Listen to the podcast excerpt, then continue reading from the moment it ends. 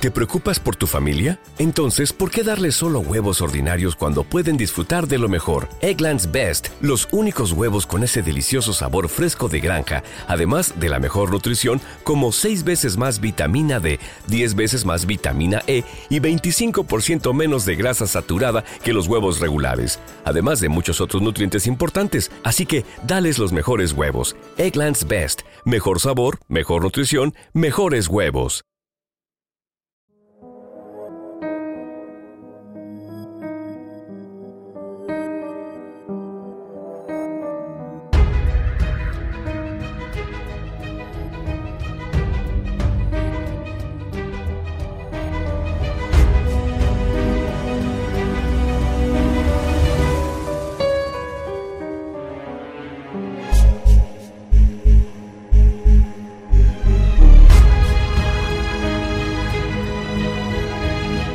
El Conde de Montecristo, de Alexandre Dumas.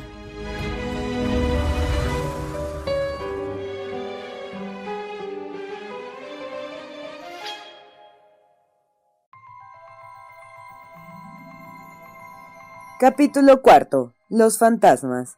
Examinada por fuera y a simple vista, la casa de Utzol nada tenía de espléndida, nada de lo que se debía esperar de una morada destinada al conde de Montecristo, pero esta sencillez dependía de la voluntad de su dueño, que había mandado no variase en el exterior, mas apenas se abría la puerta, presentaba un espectáculo diferente.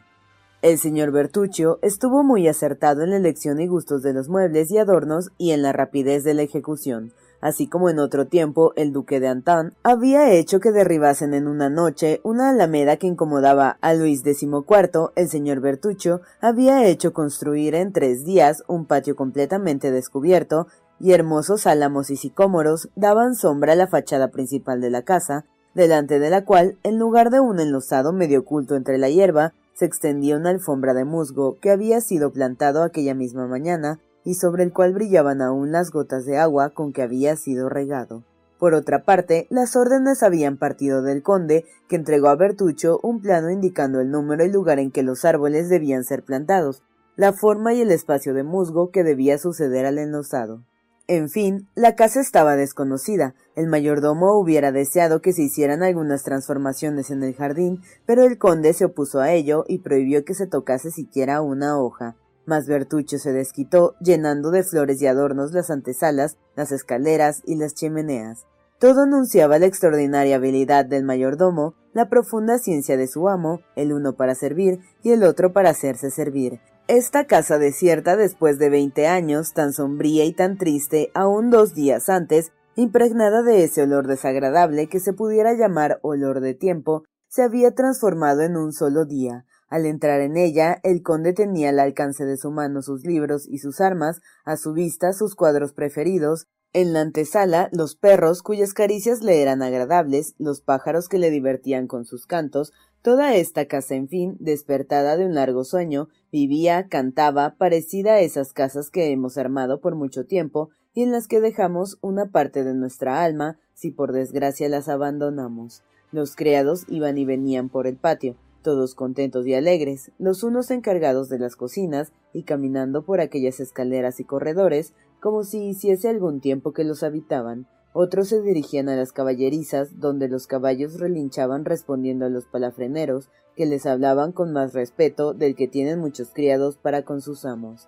La biblioteca estaba dispuesta en dos cuerpos, en los dos lados de la pared, y contenía dos mil volúmenes, una sección estaba destinada a las novelas modernas y la que había acabado de publicarse el día anterior la tenía ya en su estante encuadernada en tafilete encarnado y oro. En otro lugar estaba el invernadero, lleno de plantas raras y flores que se abrigaban en grandes macetas de Japón, y en medio del invernadero, maravilla a la vez agradable a la vista y al olfato, un brillar que parecía haber sido abandonado dos horas antes por los jugadores. Una sola habitación había sido respetada por el señor Bertuccio, delante de este cuarto, situado en el ángulo izquierdo del piso principal, al cual podía subirse por la escalera principal y salir por una escalerilla falsa, los criados pasaban con curiosidad y Bertuccio con terror. El conde llegó a las cinco en punto, seguido de Alí, delante de la casa de Utzol. Bertuccio esperaba esta llegada con una impaciencia mezclada de inquietud, ansiaba alguna alabanza y temía un fruncimiento de cejas Montecristo descendió al patio, recorrió toda la casa y dio la vuelta al jardín, silencioso y sin dar la menor señal de aprobación o de disgusto. Pero al entrar en su alcoba, situada en el lado opuesto de la pieza cerrada, extendió la mano hacia el cajón de una preciosa mesita de madera rosa. Esto no puede servir más que para guardar guantes, dijo. En efecto, Excelencia, respondió Bertucho. Ábrelo y los hallará. En los otros muebles el conde halló lo que deseaba, frascos de todos los tamaños y con toda clase de aguas de olor, cigarros y joyas. Bien, bien, dijo, y el señor Bertuccio se retiró contentísimo de que su amo le hubiese gustado los muebles y la casa. A las seis en punto se oyeron las pisadas de un caballo delante de la puerta principal. Era nuestro capitán de Spagis, conducido por Medea. Montecristo lo esperaba en la escalera con la sonrisa en los labios. Estoy seguro de que soy el primero, le gritó Morrel. Lo he hecho a propósito para poder estar un momento a solas con usted antes de que llegue nadie. Julia y Manuel me han dado mil recuerdos. Ah, sabe que esto es estupendo. Dígame, ¿me cuidarán bien el caballo sus criados? Tranquilícese, mi querido Maximiliano. Entienden de eso. Precisa de mucho cuidado. Si supiese qué paso ha traído. Ni un huracán. Diablo, ya lo creo. Un caballo de cinco mil francos, dijo Montecristo con el mismo tono con el que un padre podría hablar a su hijo. Lo siente, dijo Morrel con su franca sonrisa.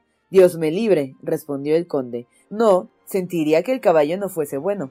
Es tan estupendo, mi querido conde, que el señor de Chateau Renaud, el hombre más inteligente de Francia, y el señor de Bray, que monta los mejores caballos, vienen corriendo en pos de mí en este momento y han quedado un poco atrás, como ve. Van acompañando a la baronesa cuyos caballos van a un trote con el que podrían dar seis leguas en una hora. Entonces pronto deberán llegar, repuso Montecristo. Mire, ahí los tiene. En efecto, en el mismo instante, un cupé arrastrado por dos soberbios caballos de tiro llegó delante de la reja de la casa que se abrió al punto. El cupé describió un círculo y se paró delante de la escalera, seguido de dos jinetes. Debray echó pie a tierra en un segundo y se plantó al lado de la portezuela. Ofreció su mano a la baronesa, que le hizo al bajar un gesto imperceptible para todos, excepto para Montecristo, pero el conde no perdía ningún detalle y al mismo tiempo que el gesto vio relucir un billetito blanco tan imperceptible como el gesto y que pasó con un disimulo que indicaba la costumbre de esta maniobra de las manos de la señora Danglars a las del secretario del ministro. Detrás de su mujer bajó el banquero, pálido como si hubiese salido del sepulcro en lugar de salir de su carruaje. La señora Danglars lanzó en derredor de sí una mirada rápida e investigadora que solo Montecristo pudo comprender y con la que abarcó el patio, el peristilo, la fachada de la casa, pero, conteniendo una emoción que se pintó ligeramente en su semblante, subió la escalera diciendo a Morrel Caballero, si fuese del número de mis amigos, le preguntaría si vende su caballo. Morrel se sonrió, mirando al conde como suplicándole que le sacase del apuro en que se hallaba. Montecristo le comprendió. Ah, señora, respondió, ¿por qué no se dirige a mí esa pregunta? Con usted, caballero, no se puede desear nada, porque está una segura de obtenerlo todo. Por eso era el señor Morrel. Por desgracia, repuso el conde, yo soy testigo de que el señor Morrel no puede ceder su caballo, pues está comprometido su honor en conservarlo. Pues cómo, ha apostado que domaría a Medea en el espacio de seis meses. Ahora, baronesa, podrá comprender que si se deshiciese de él antes del término fijado por la apuesta, no solamente la perdería, sino que se diría que tiene miedo, y un capitán de Spagis, aun por complacer el capricho de una hermosa mujer, lo que en mi concepto es una de las cosas más sagradas de este mundo, no puede dejar que cunda semejante rumor. Ya lo ve, señora, dijo Morrel, dirigiendo a Montecristo una sonrisa de agradecimiento. Creo, dijo Danglars con un tono de zumba mal disimulado por su grosera sonrisa, que tiene bastantes caballos como ese. La señora Danglars no solía dejar pasar semejantes ataques sin responder a ellos, y sin embargo, con gran asombro de los jóvenes, hizo como que no había oído y no respondió. Montecristo se sonrió al ver este silencio que denunciaba una humildad inusitada, mostrando a la baronesa dos inmensos jarrones de porcelana de China, sobre los cuales serpenteaban vegetaciones marinas, de un cuerpo y de trabajos cuales que sólo la naturaleza puede poseer estas riquezas. La baronesa estaba asombrada. Oh, qué hermoso es eso, dijo. ¿Y cómo se han podido conseguir tales maravillas? Ah, señora, dijo Montecristo, no me pregunte eso, es un trabajo de otros tiempos, es una especie de obra de los genios de la tierra y del mar. ¿Cómo? ¿Y de qué época data eso? Lo ignoro. He oído decir solamente que un emperador de la China había mandado construir expresamente un horno donde hizo coser doce jarros semejantes a éste. Dos se rompieron, los otros diez los bajaron al fondo del mar. El mar, que sabía lo que quería de él, arrojó sobre ellos sus plantas, torció sus corales e incrustó sus conchas. Todo quedó olvidado por espacio de doscientos años, porque una revolución acabó con el emperador que quiso hacer esta prueba y no dejó más que el proceso verbal que hacía constar la fabricación de los jarrones y el descenso al fondo del mar.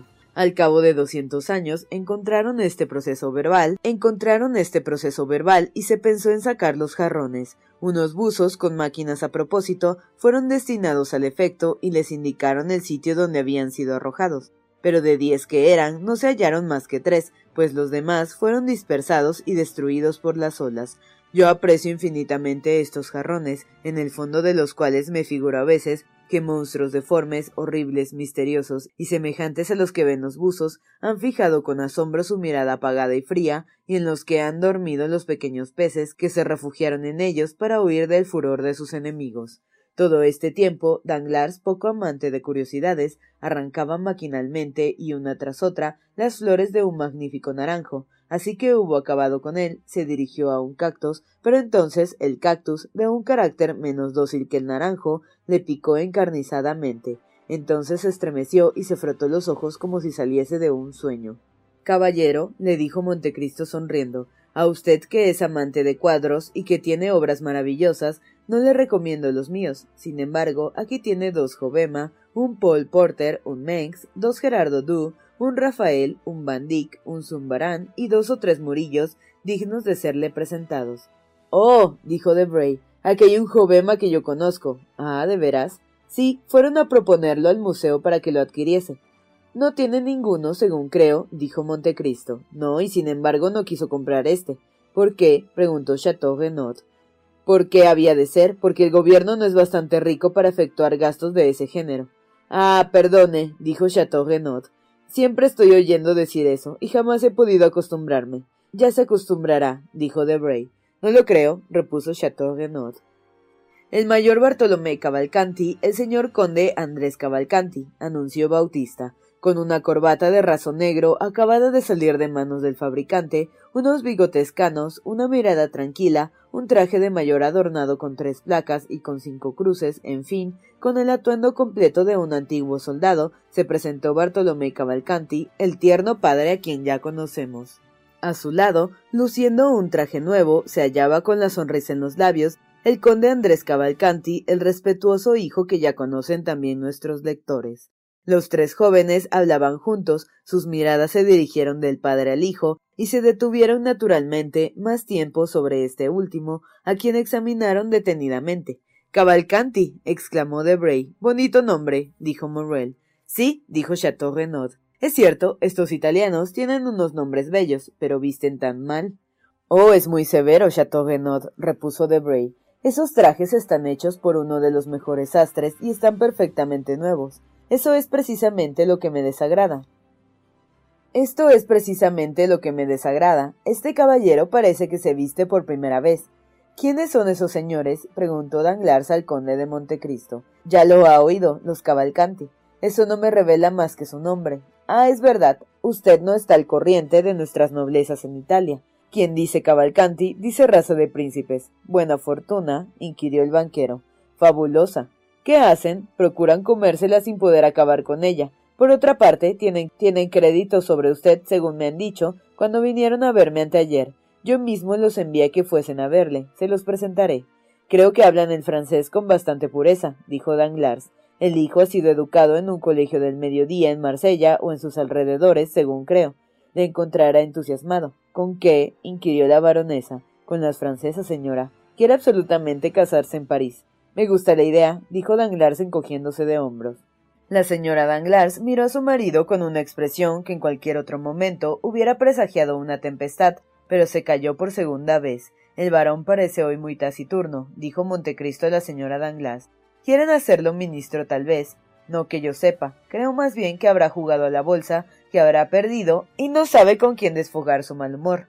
Los señores de Villefort, gritó Bautista. Las dos personas anunciadas entraron. El señor de Villefort, a pesar de su dominio sobre sí mismo, estaba visiblemente conmovido. Al tocar su mano Montecristo, notó que temblaba.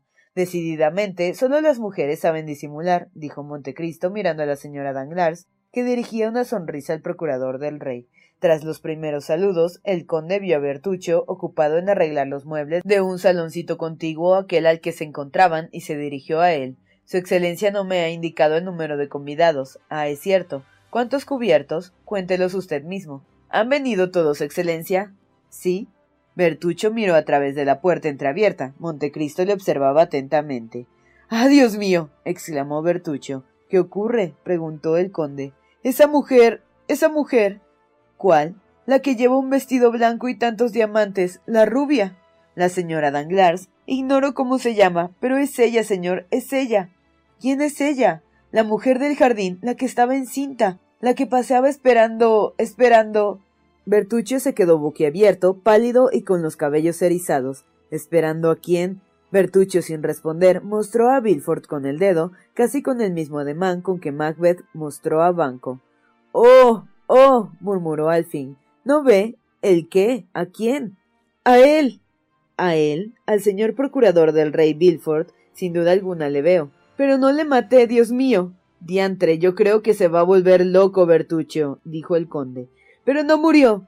No murió, puesto que se encuentra delante de usted. En lugar de herirle entre la sexta y la séptima costilla izquierda, como suelen hacer sus compatriotas, erró el golpe y heriría un poco más arriba o abajo, o no será verdad nada de lo que me ha contado. Habrá sido un sueño de su imaginación. Se habría quedado dormido y deliraba en aquel momento. ¡Ea! Recobre su calma y cuente. El señor y la señora de Villefort, dos. El señor y la señora Danglars, cuatro. El señor Chateau Renaud, el señor de Bray y el señor Morel, siete. El señor mayor Bartolomé Cavalcanti, ocho. Ocho, repitió Bertuccio con voz sorda. Espere, espere. ¿Qué prisa tiene por marcharse? ¿Qué diablo? Olvida uno de los convidados. Mire a la izquierda. Allí el señor Andrés Cavalcanti, aquel joven vestido de negro que mira a la Virgen de Murillo que se vuelve.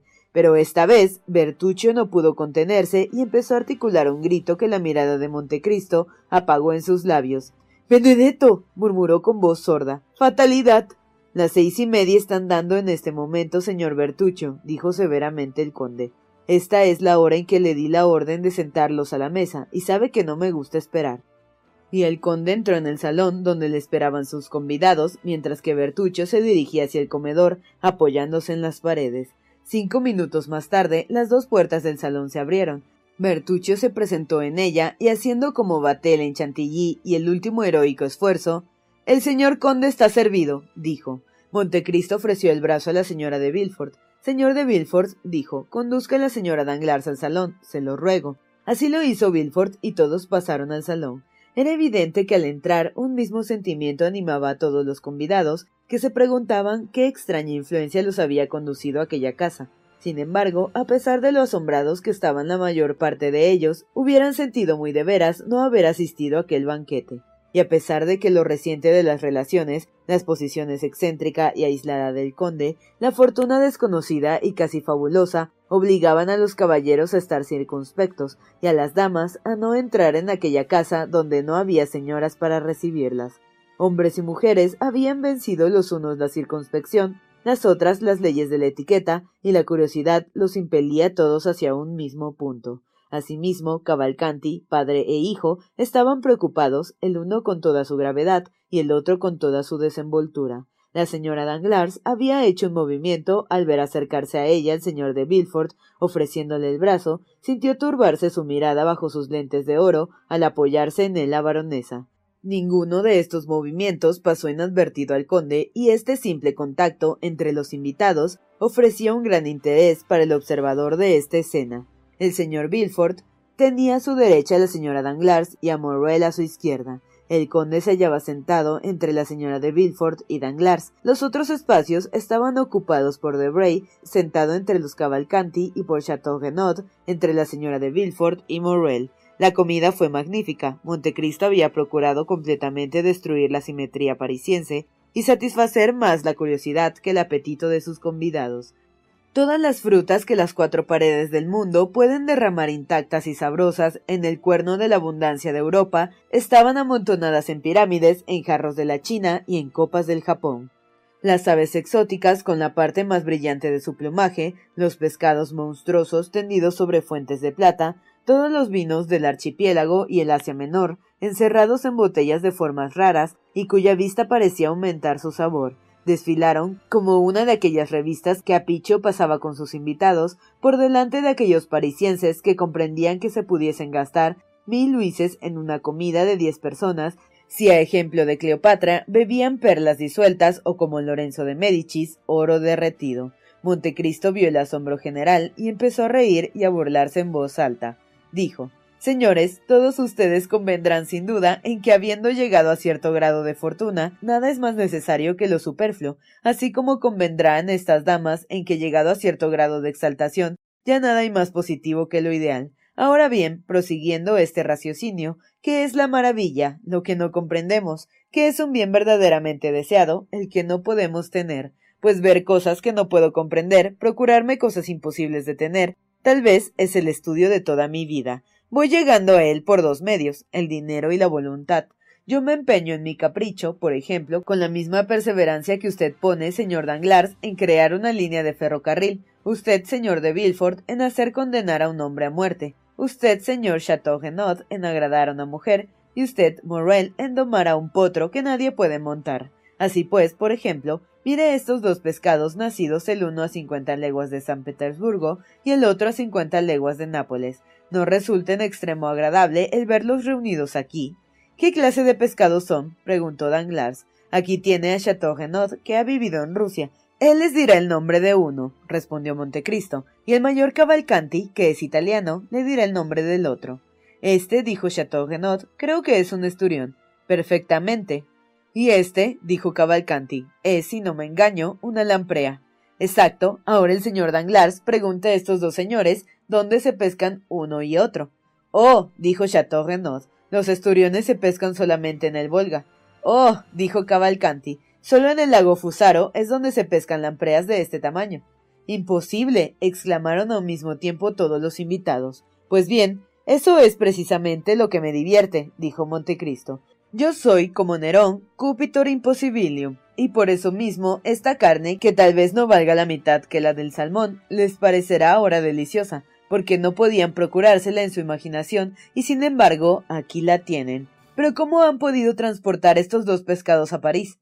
Oh, Dios mío, nada más sencillo. Los han traído cada uno en un gran tonel, rodeado uno de los matorrales y algas de río y el otro plantas del lago. Se les puso por tapadera una rejilla y han vivido así el esturión doce días y la amprea ocho, y todos vivían perfectamente cuando mi cocinero se apoderó de ellos para aderezarlos como los ve. ¿No lo cree, señor Danglars? Mucho lo dudo al menos, respondió sonriéndose. Bautista, dijo Montecristo, haga que traigan el otro esturión y la otra lamprea.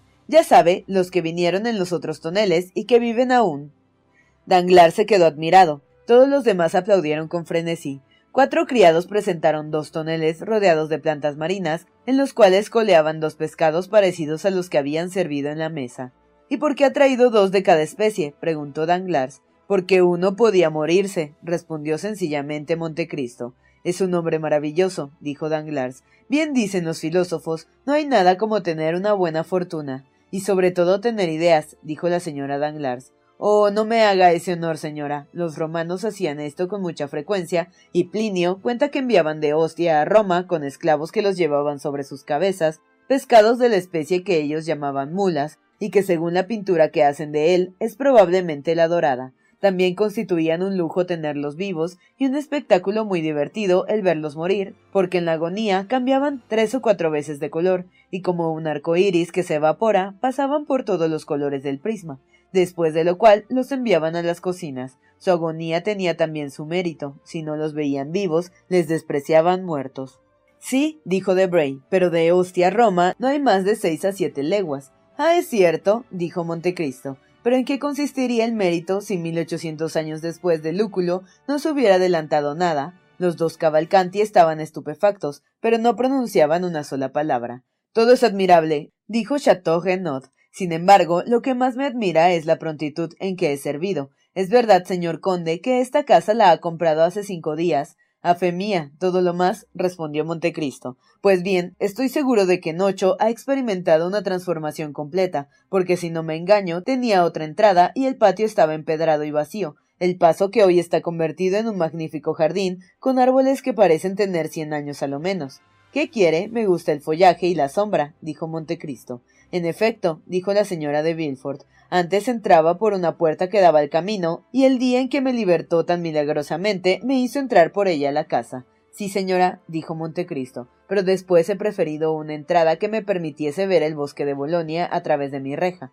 En cuatro días, dijo Morrel. ¡Qué prodigio! En efecto, dijo Chateau Renaud, de una casa vieja a hacer una nueva es milagroso, porque la casa estaba muy vieja y era muy triste. Recuerdo que mi padre me encargó que la viese cuando el señor de San Merán la puso en venta hará dos o tres años. El señor de San Merán, dijo la señora de Villefort, pero esta casa pertenecía al señor de San Merán antes de haberla comprado usted. Así parece, respondió Montecristo. ¿Cómo que así parece? ¿No sabe a quién ha comprado esta casa? No, a fe mía, mi mayordomo es quien se ocupa de todos estos pormenores. Al menos hace diez años que no se habitaba, dijo Chateau Renaud. Era una lástima verla con sus persianas, sus puertas cerradas, y todo el patio lleno de hierba. En verdad que si no hubiese pertenecido al suegro del procurador del rey, le hubieran podido tomar por una de esas malditas casas donde ha sido cometido algún nefasto crimen. Bilford, que hasta entonces no había tocado los tres o cuatro vasos llenos de vino extraordinarios colocados delante de él, tomó uno maquinalmente y lo apuró de una vez. Montecristo dejó pasar un instante. Después, en medio del silencio que había seguido las palabras de Chateau Renaud, es extraño, dijo, señor barón, pero la misma idea me asaltó en cuanto entré en esta casa, y me pareció tan lúgubre que jamás lo hubiera comprado si mi mayordomo no lo hubiese hecho por mí. Probablemente el pícaro habría recibido algún regalillo. Es probable, repuso Bilford, esforzándose en sonreír, pero crea que yo no pienso del mismo modo que usted. El señor de San Merán ha querido que se vendiese esta casa, que formaba parte del dote de mi hija, porque si seguía tres o cuatro años se hubiera arruinado. Esta vez fue Morrel quien palideció. Había una alcoba sobre todo, prosiguió Montecristo. Ah, Dios mío, muy sencilla en apariencia, una alcoba como todas las demás, forrada de damasco encarnado, que me ha parecido, no sé por qué, dramática en extremo. ¿Por qué? preguntó Debray. ¿Por qué dice que era dramática? ¿Puede uno acaso darse cuenta de las cosas instintivas? dijo Montecristo. No hay sitios donde parece que se respira tristeza. ¿Por qué? Yo no sé. Por una cadena de recuerdos, por un capricho del pensamiento que le transporta a otros tiempos, a otros sitios que aquellos en que nos hallamos. En fin, esta alcoba me recordaba la de la marquesa de Gang o la de Desdémona. Pues mire, puesto que hemos acabado de comer, es preciso que se las enseñe a todos. Después bajaremos a tomar el café al jardín. Después del café, al teatro. Montecristo hizo una señal para interrogar a sus invitados. La señora de Villefort se levantó, Montecristo hizo otro tanto, todos siguieron su ejemplo. Villefort y la señora Danglars permanecieron un instante como clavados en su asiento, se interrogaban con los ojos y se quedaron fríos, mudos y helados. ¿Ha oído? dijo al fin la señora Danglars. Es preciso ir, no hay medio de evadirnos, respondió Villefort, levantándose y ofreciéndole el brazo. Todos salieron apresuradamente porque calculaban que la visita no se limitaría a aquella alcoba y que al mismo tiempo recorrerían el resto de la pobre casa de que Montecristo había hecho un palacio. Cada cual se lanzó por diferentes habitaciones hasta que se fueron a encontrar en un saloncito donde Montecristo les aguardaba. Cuando todos estuvieron reunidos, el conde cerró la marcha con una sonrisa que si hubiesen podido comprenderla habría espantado a los convidados más que la alcoba que iban a visitar. Empezaron, en efecto, a recorrer las habitaciones amuebladas a la oriental, con divanes, almohadones, camas, pipas y armas, y los salones alfombrados, los cuadros más hermosos, cuadros de los antiguos pintores, las piezas forradas de tela de la China, de caprichosos colores, de fantásticos dibujos, de maravillosos tejidos. Al fin llegaron a la famosa alcoba. Nada tenía de particular, a no ser que aunque declinase el día, no estaba iluminada, y había permanecido intacta cuando todas las demás habitaciones habían sido adornadas de nuevo. Estas dos causas eran suficientes para darle un aspecto lúgubre. Oh. exclamó la señora de Villefort. En efecto, esto es espantoso. La señora Danglars procuró articular algunas palabras que nadie oyó. Se hicieron muchas observaciones, cuyo resultado fue que en efecto la alcoba forrada de damasco encarnado tenía un aspecto siniestro. Oh mire. dijo Montecristo. Mire qué bien colocada está la cama, envuelta en un tono sombrío, y esos dos retratos al pastel, cuyos colores ha apagado la humedad, no parecen decir con sus labios descoloridos que vieron algo horrible. Bilford palideció. La señora Danglars cayó sobre una silla que estaba colocada junto a la chimenea. Oh, dijo la señora de Bilford sonriendo. Tiene el valor para sentarse sobre esa silla donde tal vez ha sido cometido el crimen. La señora Danglars se levantó vivamente. Pues no es esto todo, dijo Montecristo. ¿Hay más aún? preguntó Debray, a quien la emoción de la señora Danglars no pasó inadvertida. Ah, sí, ¿qué hay? preguntó Danglars, porque hasta ahora no veo nada de particular. ¿Y usted qué piensa de esto, señor Cavalcanti?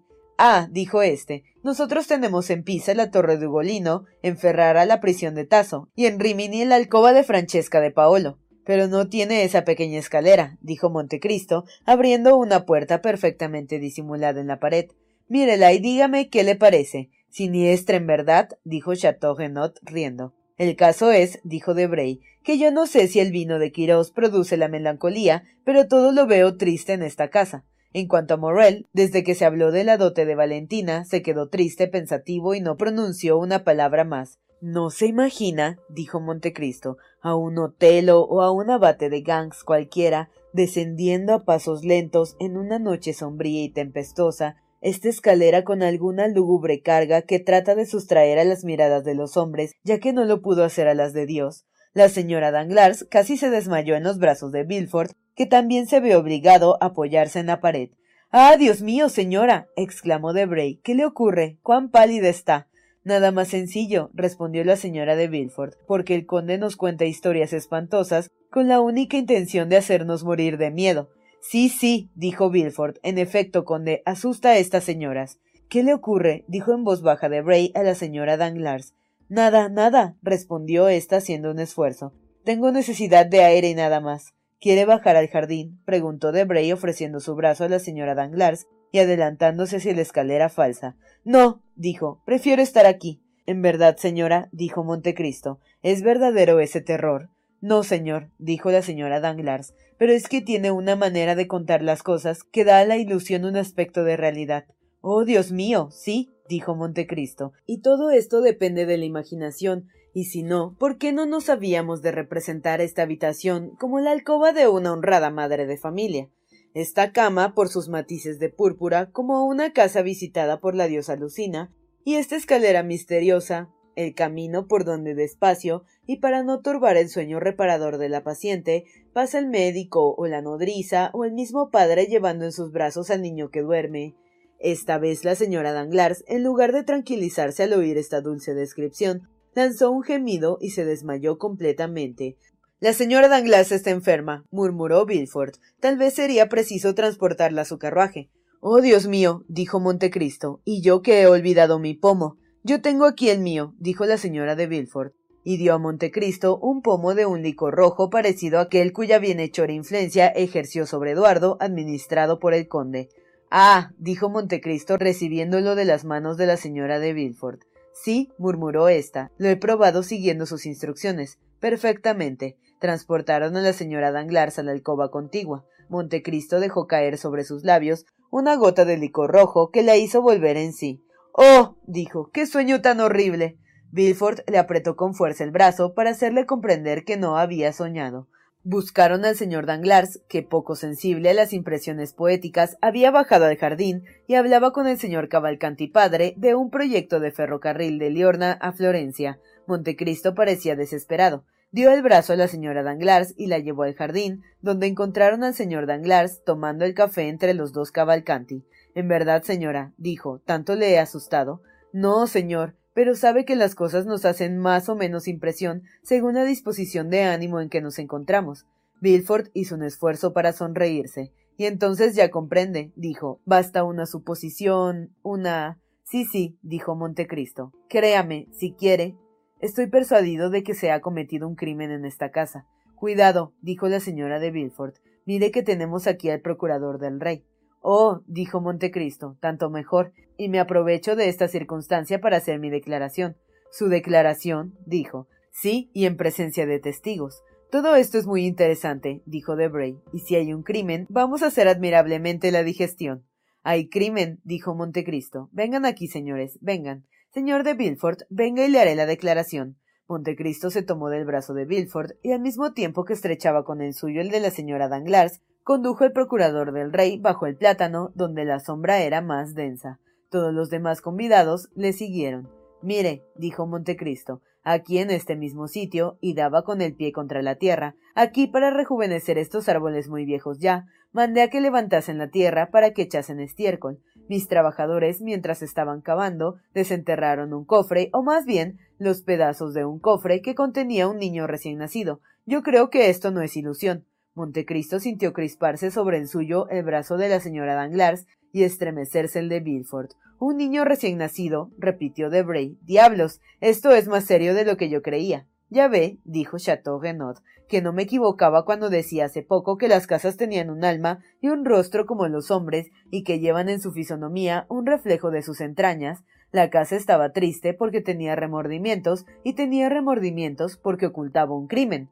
Oh, ¿quién puede asegurar que se tratase de un crimen? repuso Villefort, haciendo el último esfuerzo. ¿Cómo? ¿Un niño enterrado vivo en un jardín no es un crimen? exclamó Montecristo. ¿Cómo llama esa acción, señor procurador del rey?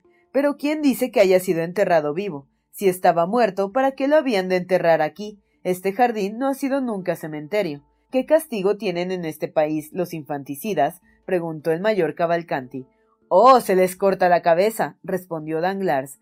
Ah, se les corta la cabeza repitió Cavalcanti. Ya lo creo. No es verdad, señor de Villefort, dijo Montecristo. Sí, señor conde, respondió éste con un acento que nada tenía de humano. Comprendiendo Montecristo que ya habían sufrido bastante las dos personas para quienes había preparado esta escena, y no queriendo llevarla más lejos, Señores, dijo, nos hemos olvidado de tomar el café, y condujo a sus invitados a una mesa colocada en medio de una alameda. En verdad, señor conde, dijo la señora Danglars, me avergüenzo de confesar mi debilidad, pero todas estas espantosas historias me han trastornado mucho. Déjeme sentar y descansar un momento, se lo ruego. Y cayó sobre un asiento. Montecristo la saludó y se aproximó a la señora de Villefort. Creo que la señora Danglars tiene necesidad otra vez de su pomo, dijo. Pero antes de que la señora de Villefort se hubiese acercado a su amiga, el procurador del rey había dicho ya al oído de la señora Danglars Es necesario que le hable. ¿Cuándo? Mañana. ¿Dónde? En el tribunal si quiere, que es el sitio más seguro. No faltaré. En aquel instante se acercó la señora de Villefort.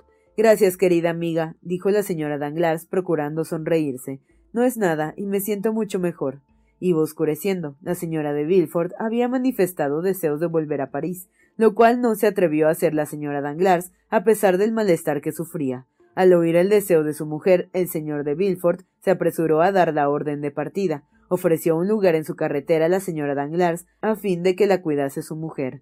En cuanto al señor Danglars, absorto en una conversación industrial de las más interesantes con el señor Cavalcanti, no prestaba ninguna atención a lo que pasaba. Montecristo, al pedir el pomo de la señora de Villefort, notó que el señor de Villefort se había aproximado a la señora Danglars, y guiado por la situación, adivinó lo que había dicho, aunque Villefort habló tan bajo que apenas la señora Danglars pudo oírlo. Dejó partir a Morrel, a Debray y a Chateau Renaud a caballo y subir a las dos señoras a la carretela de Villefort. Por su parte, Danglars, cada vez más encantado con Cavalcanti padre, le invitó a que subiese con él en su coupé. En cuanto al hijo Cavalcanti, se acercó a su Tilbury, que la guardaba delante de la puerta, y cuyo caballo tenía del bocado un groom levantado sobre las puntas de sus pies y que afectaba las maneras inglesas. Durante la comida, Andrés no había hablado mucho porque era un joven inteligente y había experimentado naturalmente el temor de decir alguna tontería, el temor de decir alguna tontería en medio de aquellos invitados ricos y poderosos, entre los cuales sus ojos no veían con gusto un procurador del rey. Había simpatizado con Danglars, que después de haber lanzado una mirada escrudiñadora al padre y al hijo, pensó que el padre sería algún nabab que había venido a París para perfeccionar la educación de su hijo. Había contemplado con indecible complacencia el enorme diamante que brillaba en el dedo pequeño del mayor, que éste, a fuer de hombre prudente y experimentado, temiendo que sucediese algún accidente a sus billetes de banco, lo había convertido enseguida en un objeto de valor. Después de la comida, bajo pretexto de industria y de viaje, preguntó al padre y al hijo acerca de su modo de vivir, y el padre y el hijo, prevenidos de que era en casa de Danglars, donde debía serles abierto al uno su crédito de cuarenta y ocho mil francos y al otro su crédito anual de cincuenta mil libras, estuvieron muy amables y simpáticos con Danglars. Había algo que de un modo especial aumentó la consideración, casi diremos la veneración de Danglars hacia Cavalcanti. Este, fiel al principio de Horacio, nihil admirari, se había contentado, como se había visto, con dar una prueba de su ciencia, diciendo en qué lago se pescaban las famosas lampreas. Había comido además su parte sin decir una sola palabra. Danglars dedujo de esto que esta especie de suntuosidades eran familiares al ilustre descendiente de los Cavalcanti, el cual se alimentaría en Luca de truchas que mandaría traer de Suiza y de langostas que le enviarían de Bretaña por medio de procedimientos semejantes a aquellos de que se había servido el conde para hacer traer lampreas del lago Furazo y esturiones del Volga. Así pues, fueron acogidas con gran satisfacción las palabras de Cavalcanti. Mañana, caballero, tendré el honor de hacerle una visita y hablaremos de negocios. Y yo, caballero, respondió Danglars, le agradeceré sumamente esa visita. Después de esto, propuso Cavalcanti, si esto no le privaba del placer de estar al lado de su hijo, volverle a conducir al Hotel de Prince, a lo cual Cavalcanti respondió que de algún tiempo aquella parte su hijo llevaba la vida de joven soltero, que por siguiente tenía sus caballos y su carruaje, y no habiendo venido juntos, no veía ninguna dificultad en que se fuesen separados. El mayor subió, pues, al carruaje de Danglars, y el banquero se sentó a su lado, cada vez más encantado de las ideas de orden y de economía de aquel hombre que destinaba, sin embargo, a su hijo cincuenta mil francos al año. Por lo que Andrés se refiere, empezó a darse tono, riñendo a su groom, porque en lugar de venirle a buscar al pie de la escalera, le esperaba la puerta de entrada, lo cual le había causado la molestia de andar treinta pasos más para buscar a su Tilbury. El groom recibió el sermón con humildad, tomó, para contener el caballo que pateaba de impaciencia, el bocado con la mano izquierda, entregó con la mano derecha las riendas a Andrés, que las tomó y apoyó ligeramente su bota charolada sobre el estribo. En aquel momento sintió que una mano se apoyaba sobre su hombro. El joven se volvió, creyendo que Danglars y Montecristo se habían olvidado de decirle alguna cosa y venían a decírselo en el momento de partir. Sin embargo, en lugar del uno y del otro, vio un rostro extraño, tostado por el sol, rodeado de una barba espesa, ojos brillantes y una sonrisa burlona que movía unos labios gruesos que dejaban ver dos filas de dientes blancos unidos y salientes como los de un lobo o un chacal. Un pañuelo de cuadros encarnados cubría aquella cabeza de cabellos canos y crespos, y un chaquetón grasiento y desgarrado cubría aquel cuerpo delgado y huesoso. En fin, la mano que se apoyó sobre el hombro de Andrés y que fue lo primero que vio el joven le pareció de una dimensión gigantesca. Si reconoció el joven esta fisonomía a la luz de las farolas de su Tilbury, o se admiró solamente del terrible aspecto de este interlocutor, no podemos decirlo. El caso es que se estremeció y retrocedió vivamente. ¿Qué quiere? dijo. Disculpe, caballero, respondió el hombre llevando la mano a su pañuelo encarnado. Le incomodo tal vez, pero tengo que hablarle. No se pide limosna por la noche, dijo el groom, haciendo un movimiento para desembarazar a su amo de este importuno. Yo no pido limosna, señorito, dijo el hombre desconocido al lacayo, fijándole una mirada tan irónica y una sonrisa tan espantosa que éste se apartó. Deseo tan solo decir dos palabras a su amo, que me encargó de una comisión hace quince días. Veamos, dijo Andrés a su vez levantando la voz para que el lacayo no notase su turbación. ¿Qué quiere? Despache pronto. Quisiera, quisiera, dijo en voz baja el hombre del pañuelo encarnado, que me ahorres el trabajo de volver a pie a París. Estoy cansado, y como no he comido tan bien como tú, apenas puedo tenerme en pie. El joven se estremeció ante semejante familiaridad. Pero en fin, dijo, veamos, ¿qué quiere de mí? Y bien, quiero que me dejes subir a tu lindo carruaje y me conduzcas a París. Andrés palideció, pero no respondió. Oh, sí, sí, dijo el hombre del pañuelo encarnado, metiendo sus manos en los bolsillos y mirando al joven con ojos provocadores. Se me ha ocurrido esta idea. ¿Lo has oído, querido Benedetto? Al oír este nombre, el joven reflexionó sin duda, porque se acercó al groom y le dijo Este hombre ha sido en efecto encargado por mí de una comisión cuyo resultado me tiene que contar.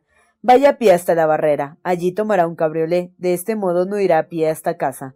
El lacayo se alejó sorprendido. Déjeme al menos acercarme a la sombra, dijo Andrés. En cuanto a eso, yo voy a conducirte a un sitio bueno, repuso el hombre del pañuelo encarnado, y tomó por el bocado al caballo, conduciendo el Tilbury a un sitio donde en efecto nadie podía presenciar el honor que le hacía Andrés. Oh, no vayas a creer que esto lo hago por tener la gloria de ir en un lindo carruaje. No, lo hago solamente porque estoy agobiado de fatiga, y luego porque tengo que decirte unas palabras. Veamos, suba, dijo el joven. Lástima que no fuera de día, porque hubiera sido un espectáculo curioso el ver a este pordiosero sentado sobre los almohadones del Tilbury junto al joven elegante y conductor del carruaje. Andrés llevó su caballo al trote largo hasta la última casa del pueblo, sin hablar con su compañero, quien por su parte se sonreía y guardaba silencio como encantado de pasearse en un carruaje tan cómodo y elegante. Una vez fuera de Utol, Andrés miró en derredor para asegurarse sin duda de que no podía verlos ni oírlos, y entonces, deteniendo su caballo y cruzando los brazos delante del hombre del pañuelo encarnado, Veamos, le dijo, ¿por qué viene a turbarme en mi tranquilidad? ¿Y tú, muchacho, por qué desconfías de mí? ¿Por qué dice que yo desconfío de usted? Porque diablo, nos separamos en el puerto. ¿No se merece tu familia lo mejor? Entonces, ¿por qué no los mejores huevos? Ahora, Egglands Best están disponibles en deliciosas opciones. Huevos clásicos, de gallina libre de jaula y orgánicos de Egglands, que ofrecen un sabor más delicioso y fresco de granja que le encantará a tu familia. En comparación con los huevos ordinarios, Egglands Best contiene la mejor nutrición como 6 veces más vitamina D, 10 veces más vitamina E y el doble de omega 3 y B12. Solo Egglands Best. Mejor sabor, mejor nutrición, mejores huevos. Visita egglandsbest.com para más información. me dices que vas a viajar por el Piamonte y por la Toscana y en vez de hacerlo así te vienes a París. ¿Y qué tiene que ver con eso? Yo nada, al contrario, confío en que me servirá de mucho. Ah, ah, dijo Andrés, es decir, que especula o piensa especular conmigo. Bueno, así me gusta, al grano, al grano. Pues no lo crea, señor Caderus, se lo advierto. Oh, no te enfades, chiquillo. Tú bien debes saber lo que es la desgracia. La desgracia hace a los hombres celosos. Yo te creía recorriendo el Piamonte y la Toscana, obligado a servir de fachino o de cicerone para poder comer. Te compadezco en el fondo de mi corazón, es decir, te compadecía como lo hubiera hecho con mi hijo. Bien sabes, Benedetto, que yo te he llamado siempre mi hijo y que te he tratado como tal y que. Adelante, adelante. Paciencia, amiguito, que nadie nos persigue. Paciencia tengo. Veamos, acabe. Pues señor, te veo cuando menos lo pensaba atravesar la barrera de Bonchoms con un groom, con un Tilbury y con un traje precioso. Dime, chico, ¿has descubierto alguna mina o... en fin, como decía, confiese que está celoso. No, estoy satisfecho, tan satisfecho que he querido darte mi enhorabuena, chiquillo, pero como no estaba tan bien vestido como tú, no he querido comprometerte. Vaya manera de tomar precauciones, dijo Andrés. Te acercas a mí delante de mi criado. ¿Y qué quieres, hijo mío? Me acerco a ti cuando puedo echarte la mano. Tienes un caballo muy vivo y un tilbury muy ligero. Tú eres naturalmente escurridizo como una anguila. Si te me llegas a escapar esta noche, tal vez no te hubiera encontrado nunca. Ya ve que no trato de ocultarme. Dichoso tú. Yo quisiera decir otro tanto. Yo sí me oculto, sin contar con que temía que no me conocieses. Pero felizmente me has reconocido, añadió Caderuz con una sonrisa maligna. Eres un buen muchacho. Veamos, dijo Andrés, ¿Qué es lo que necesita? Tutéame. Haces mal, Benedetto, a un antiguo camarada. Ten cuidado, o harás que me vuelva exigente. Esta amenaza apaciguó la cólera del joven, que habiéndose levantado un aire violento, puso su caballo al trote. Haces mal, Caderus, dijo, en tratar así a un antiguo compañero, como decías hace poco. Tú eres marsellés y yo soy. ¿Sabes tú lo que eres? No, pero he sido educado en Córcega. Tú eres viejo y terco, yo soy joven y testarudo. Entre personas como nosotros, la amenaza es cosa mala, y no se debe abusar. Tengo yo la culpa si la fortuna que sigue siéndote adversa me favorece a mí. De modo que es buena fortuna, ¿eh? Y ese no es Tilbury prestado, ni tus vestidos son tampoco prestados. Bueno, tanto mejor, dijo Caderus, cuyos ojos brillaron de codicia. Oh, bien lo ves y bien lo sabes, cuando te acercaste a mí, dijo Andrés animándose cada vez más. Si yo llevase un pañuelo como el tuyo en mi cabeza y un chaquetón grasiento sobre mis hombros, tampoco tú me reconocerías a mí. Es decir, que me desprecias y haces mal. Ahora que te he encontrado, nada me impide ir bien vestido, puesto que conozco tu buen corazón. Si tienes dos vestidos, me darás uno. Yo te daba antes mi ración de sopa y de albaricoques cuando tenías mucha hambre. ¿Es cierto? dijo Andrés.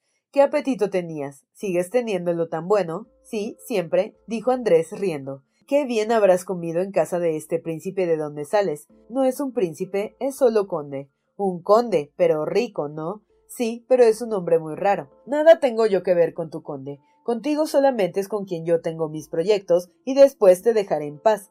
Pero, añadió Caderuz con aquella sonrisa maligna que ya había brillado en sus labios, pero es menester que me des algo para eso, ya comprendes. Veamos cuánto te hace falta. Yo creo que con cien francos al mes, y bien, viviría con cien francos, pero mal, ya me entiendes, pero con. con. ciento cincuenta francos sería muy feliz. Aquí tienes doscientos, dijo Andrés, y entregó a Caderuz diez luises de oro. Está bien, dijo Caderuz, Preséntate en casa del portero todos los primeros del mes y te entregará otro tanto. Bueno, eso es humillante. ¿Cómo? Ya me obligas a tener que andar metido con tu gente. Nada, nada. Yo no quiero tratar con nadie más que contigo. Pues bien, sea así, pídemelo a mí todos los primeros días del mes. Mientras tenga yo mi renta, tú tendrás la tuya. Vamos, vamos, ya veo que no me había equivocado. Eres un buen muchacho, y es una felicidad que la fortuna se muestre propicia con la gente de tu ralea. Vaya, cuéntame tus aventuras. ¿Para qué quieres saber sobre eso? preguntó Cavalcanti. Bueno, ya vuelves a desconfiar. No, he encontrado a mi padre, un verdadero padre. Diantre, mientras pague. Tú creerás y honrarás, es justo. ¿Cómo se llama tu padre? El mayor Cavalcanti, y está contento de ti, hasta ahora si parece, ¿Y quién te ha hecho encontrar ese padre? El conde de Montecristo. ¿Es el conde en cuya casa has estado? Sí. Veamos, chico. Procura colocarme en su casa diciéndole que soy pariente tuyo. Bien, le hablaré de ti. Mientras tanto, ¿qué vas a hacer? Yo. Sí, tú. Qué bueno eres que te preocupas por mí. Me parece que puesto que tú te interesas por mí, repuso Andrés, yo debo también tomar algunos informes. Es justo. Voy a alquilar un cuarto en una casa honrada, cubrirme con un traje decente, afeitarme todos los días y después iré a leer los periódicos al café. Por la noche entraré en algún teatro y pareceré un panadero retirado. Este es mi sueño. Vamos, no está mal. Si quieres poner en práctica este proyecto y obrar con prudencia, todo saldrá bien. ¿Y tú qué vas a hacer, par de Francia? Oh, dijo Andrés, quién sabe. El mayor Cavalcanti lo es tal vez, pero Déjate de política, Caderus, y ahora que tienes lo que quieres y que estamos a punto de llegar, apéate y esfúmate. No, no, amigo, ¿cómo que no? Pero reflexiona, muchacho, con un pañuelo encarnado en la cabeza, casi sin zapatos, sin pasaporte y con doscientos francos en el bolsillo, me detendrían sin duda en la barrera. Entonces me vería obligado para justificarme a decir que tú me habías dado estos diez napoleones de oro de aquí resultarían los informes, las pesquisas, averiguarían que me había escapado de Tolón y me llevarían de brigada en brigada a las orillas del Mediterráneo. Volvería a ser el número 106 y adiós mi sueño de querer pasar por un panadero retirado. No, hijo mío, prefiero quedarme y vivir honradamente en la capital. Andrés frunció el entrecejo, una idea sombría pasó por su mente. Se detuvo un instante, arrojó una mirada a su alrededor, y cuando su mirada acababa de describir el círculo investigador, su mano descendió inocentemente hacia su bolsillo, donde empezó a acariciar la culata de una pistola. Pero mientras tanto Caderus, que no perdía de vista a su compañero, llevaba sus manos detrás de su espalda y sacaba poco a poco un cuchillo que llevaba siempre consigo por lo que pudiera suceder.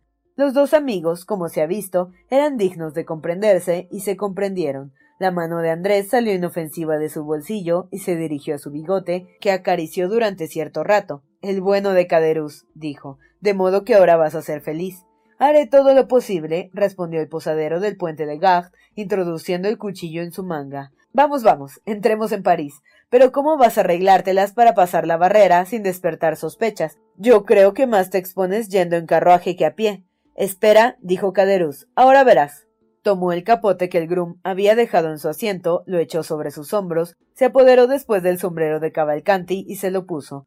Entonces afectó la postura de un lacayo cuyo amo va conduciendo el carruaje. Y yo, dijo Andrés, me voy a quedar con la cabeza descubierta. Psh, dijo Caderuz, hace tanto aire que muy bien puede haberte llevado el sombrero. Vamos, dijo Andrés, y acabemos de una vez. ¿Qué es lo que te detiene? No soy yo, según creo. Silencio, dijo Cavalcanti. Atravesaron la barrera sin incidente alguno. En la primera travesía, Andrés detuvo su caballo y Caderú se bajó del Tilbury. Y bien, dijo Andrés, y el capote de mi lacayo y mi sombrero. Ah, respondió Caderus, tú no querrás que vaya a resfriarme, ¿verdad? Pero ¿y yo? Tú eres joven, al paso que yo empiezo ya a envejecer. Hasta la vista, Benedetto. Dicho esto, se dirigió a una callejuela por donde desapareció.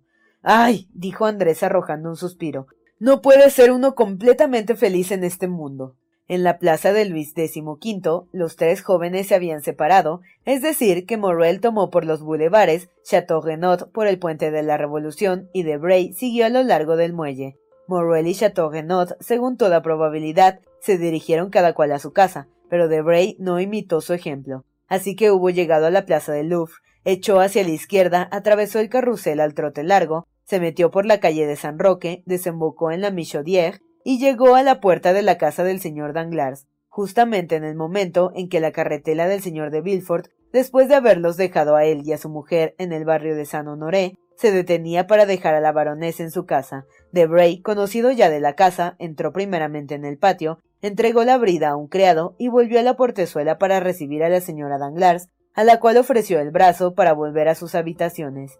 Una vez cerrada la puerta y la baronesa y Debray en el patio, ¿Qué tienes? ¿Qué tiene Herminia? dijo Debray. ¿Y por qué se indispuso tanto al oír aquella historia, o más bien aquella fábula que contó el conde? Porque esta tarde ya me encontraba mal, amigo mío, dijo la baronesa. No, no, Herminia, dijo Debray. No me hará creer esto. Estaba perfectamente cuando fue a casa del conde. El señor Danglars era el único que estaba un poco cabizbajo, es verdad. Pero yo sé el caso que usted hace de su mal humor. ¿Le ha hecho algo? Cuéntemelo. Bien sabe que no sufriré nunca que le causen algún pesar. Se engaña, Luciano, se lo aseguro, repuso la señora Danglars. Y no ha habido más que lo que le he dicho. Estaba de mal humor sin saber yo siquiera la causa. Era evidente que la señora Danglars se hallaba bajo la influencia de una de esas irritaciones nerviosas, de las que apenas puede darse cuenta a sí mismas las mujeres, o que, como había adivinado de Bray, había experimentado alguna conmoción oculta que no quería confesar a nadie, a fuer de hombre acostumbrado a conocer el talante de las mujeres, no insistió más, esperando el momento oportuno, ya sea para una nueva interrogación o para una confesión motu propio. La baronesa encontró en la puerta de su cuarto a Cornelia. Cornelia era la camarera de confianza de la baronesa. ¿Qué hace mi hija? preguntó la señora Danglars. Ha estado estudiando toda la tarde y luego se ha acostado. Creo que oigo su piano. Es la señorita Luisa de Armilly que está tocando mientras que la señorita está en la cama. Bien, dijo la señora Danglars, venga a desnudarme. Entraron en la alcoba. Debray se recostó sobre un sofá y la señora Danglars pasó a su gabinete de tocador con Cornelia. Querido Luciano, dijo la señora Danglars a través de la puerta del gabinete, se sigue quejando aún de que Eugenia no le dispense el honor de dirigirle la palabra. Señora, dijo Luciano jugando con el perrito americano de la baronesa, el cual, reconociéndole por amigo de la casa, le hacía mil caricias. No soy yo el único que le da esas quejas, y creo haber oído a Morcerf quejarse con usted el otro día de que no podía sacar una palabra siquiera a su futura esposa. Es cierto, dijo la señora Danglars, pero yo creo que una de estas mañanas cambiará todo eso y verá entrar a su gabinete a Eugenia.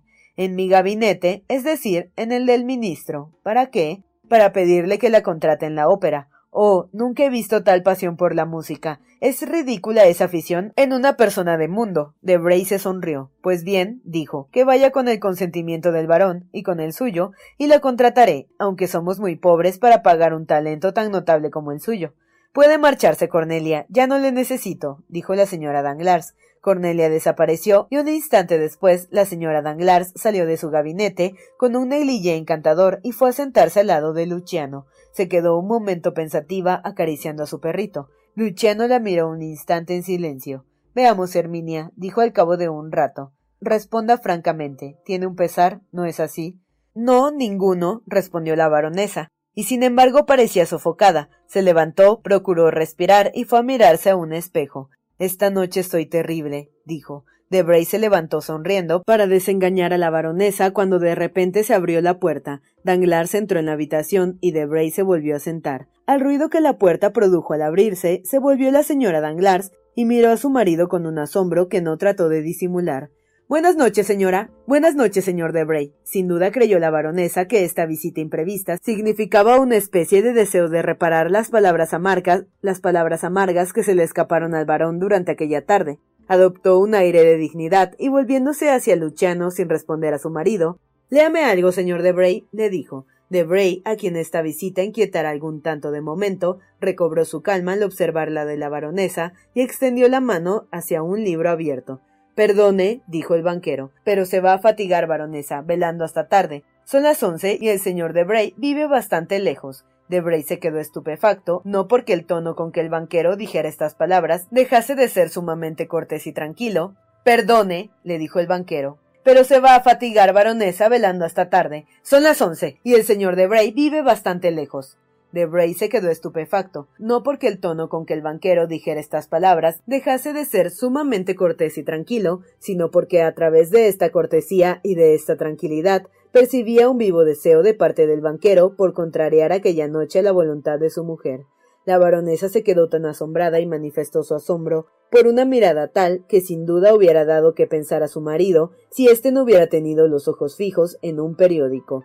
Así pues, esta mirada tan terrible fue lanzada al vacío y quedó completamente sin efecto. Señor Luciano, dijo la baronesa, debo decirle que me siento sin ganas de dormir esta noche. Tengo mil cosas que contarles y va a pasarle escuchándome, aunque para ello tuviese que dormir en pie. Estoy a sus órdenes, señora, respondió Luciano con flema. Querido señor de Bray, dijo el banquero a su vez, no se incomoden escuchar ahora las locuras de la señora Danglars, porque tendrá tiempo de escucharlas mañana, pero esta noche la consagraré yo, si así me lo permite, hablar con mi mujer de graves asuntos. El golpe iba también dirigido esta vez, y caía tan a plomo que dejó aturdidos a Debray y a la señora Danglars. Ambos se interrogaron con la mirada como para buscar un recurso contra aquella agresión, pero el irresistible poder del dueño de la casa triunfó y el marido ganó la partida. No vaya a creer que le despido, querido señor de Bray, prosiguió Danglars. No, no, una circunstancia imprevista me obliga a desear tener esta noche una conversación con la baronesa. Esto me sucede muy pocas veces para que se me guarde rencor. De Bray balbuceó unas palabras, saludó y salió. Es increíble, dijo así que hubo cerrado tras de sí la puerta. Cuán fácilmente saben dominarnos estos maridos a quienes tan ridículos creemos. No bien hubo partido Luciano, cuando Danglars se acomodó en el sofá, cerró el libro abierto y tomando una postura altamente aristocrática a su modo de ver, siguió jugando con el perrito. Pero como éste no simpatizaba lo mismo con él que con Debray, intentó morderle. Entonces le tomó por el pescuezo y lo arrojó sobre un sillón al otro lado del cuarto.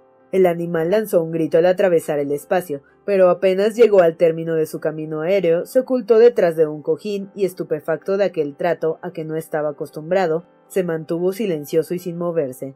¿Sabe, caballero? dijo la baronesa sin pestañear, que hace progresos. Generalmente no es más que grosero, pero esta noche está brutal. Es porque estoy de peor humor que otros días, respondió Danglars. Herminia miró al banquero con desdén. Estas ojeadas exasperaban antes al orgulloso Danglars, pero ahora no pareció darse cuenta de ellas. ¿Y qué tengo yo que ver con su mal humor? respondió la baronesa, irritada por la impasibilidad de su marido. ¿Me importa algo? Buen provecho le hagan sus malos humores, y puesto que tiene escribientes y empleados a su disposición, desahóguese con ellos. No, respondió Danglars, desvaríen sus consejos, señora, y así pues no los seguiré. Mis escribientes son mi pactolo, como dice, según creo, el señor de Mustier, y no quiero alterar su curso ni su calma. Mis empleados son personas honradas que me labran mi fortuna, a quienes pago menos de lo que se merecen. No, no, me guardaré bien de encolerizarme con ellos. Con los que me encolerizaré es contra las personas que se comen mi dinero,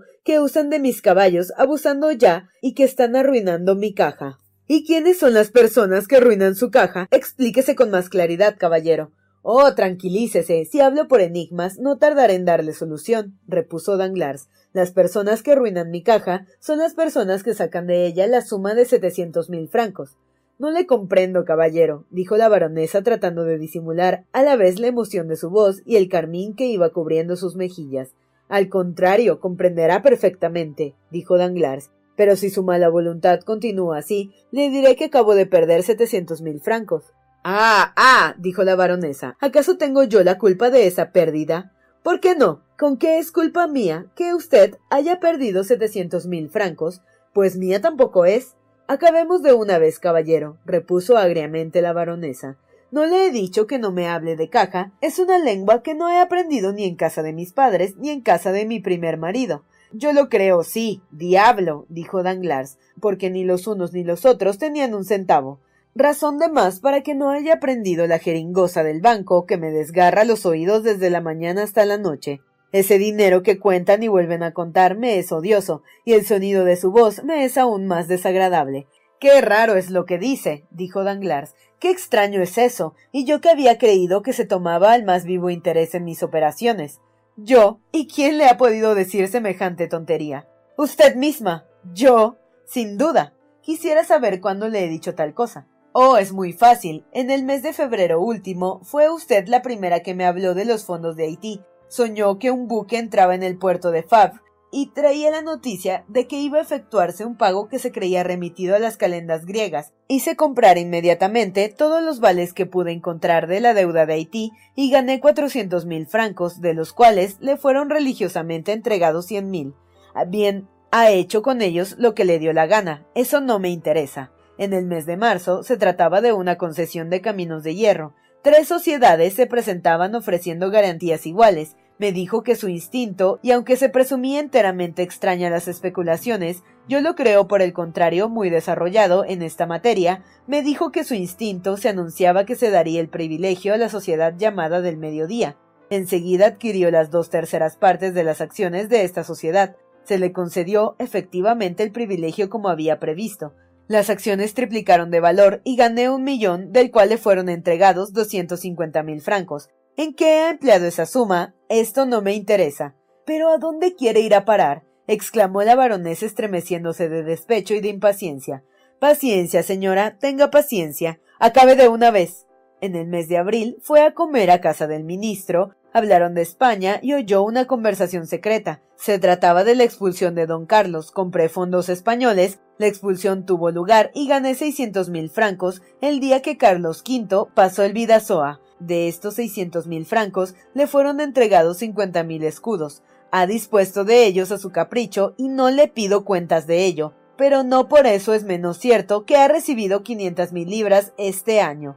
Y que, pues bien, he aquí que de pronto pierde su tino y todo se lo lleva el demonio. En verdad, tiene un modo de explicarse, el modo que necesito para que me entienda nada más. Luego hará unos tres días habló de política con el señor de Bray y creyó oír en sus palabras que don Carlos había entrado en España, entonces vendo mi renta, se esparce la noticia, hay sospechas, no vendo, doy, al día siguiente se sabe que la noticia era falsa y esta falsa noticia me ha hecho perder setecientos mil francos. Y bien, y bien, puesto que le doy la cuarta parte de lo que gano, usted tiene que dármela cuando pierdo. La cuarta parte de setecientos mil francos son ciento setenta y cinco mil. Pero esto que me dice es una extravagancia, e ignoro en realidad por qué mezcla el nombre de Debray en todo esto, porque si no tiene por casualidad esos ciento setenta y cinco mil francos que reclamo, los habrá prestado a sus amigos, y el señor Debray es uno de ellos. ¿Cómo? exclamó la baronesa. Oh, nada de aspavientos, ni de gritos, ni de escenas dramáticas. Señora, no me obligará a decirle que el señor de Bray se estará regocijando de haber recibido cerca de quinientas mil libras este año, y dirá que al fin ha encontrado lo que no han podido descubrir nunca los más hábiles jugadores, es decir, un modo de jugar en el que no se expone ningún dinero y en el que no se pierde cuando se pierde. La baronesa no podía contener su indignación. Miserable. dijo. Se atrevería a decir que no sabía lo que se atreve a echarme en cara hoy. Yo no le digo si lo sabía o no lo sabía. Solo le digo, observe mi conducta después de cuatro años que hace que no es mi mujer y que yo no soy su marido. Verá si ha sido consecuente consigo misma. Algún tiempo después de nuestra ruptura, deseó estudiar la música con ese famoso barítono que se estrenó con tan feliz éxito en el teatro italiano. Yo quise estudiar el baile con aquella bailarina que había adquirido tan buena reputación en Londres. Esto nos ha costado lo mismo, cien mil francos. Yo nada dije, porque en los matrimonios debe reinar una completa tranquilidad cien mil francos porque el hombre y la mujer conozcan bien a fondo la música y el baile no es muy caro. Pronto se disgustó del canto y le da la manía por estudiar la diplomacia con un secretario del ministro. Le dejo estudiar. Ya comprenderá qué me importaba mientras que usted pagase las lecciones de su bolsillo. Pero hoy me he dado cuenta de que lo saca del mío y que su aprendizaje puede costarme setecientos mil francos al mes. Alto ahí, señora. Esto no puede seguir ahí o el diplomático dará sus lecciones gratis, y entonces lo toleraré o no volverá a poner los pies en mi casa. ¿Ha oído bien, señora? Oh, eso ya es el colmo, caballero, exclamó Herminia sofocada, y es un modo muy innoble de portarse con una señora. Pero, dijo Danglars, veo con placer que no ha seguido adelante y que ha obedecido aquel axioma del código. La mujer debe seguir al marido. Injurias. Tiene razón, no pasemos más allá y razonemos fríamente. Yo nunca me mezclo en sus asuntos, sino por su bien. Haga usted lo mismo. Mi caja no le interesa, dice. Bien, opere con la suya, pero ni llene ni vacíe la mía. Por otra parte, quién sabe si todo eso no será un ardid político, si el ministro, furioso de verme en la oposición y celoso de las simpatías populares que despierto, no está de acuerdo con el señor de Bray para arruinarme, como es muy probable, sin duda, ¿quién ha visto nunca una noticia telegráfica, es decir, una cosa imposible, o lo que es lo mismo, señales enteramente diferentes dadas por los últimos telégrafos, es decir, expresamente en perjuicio mío?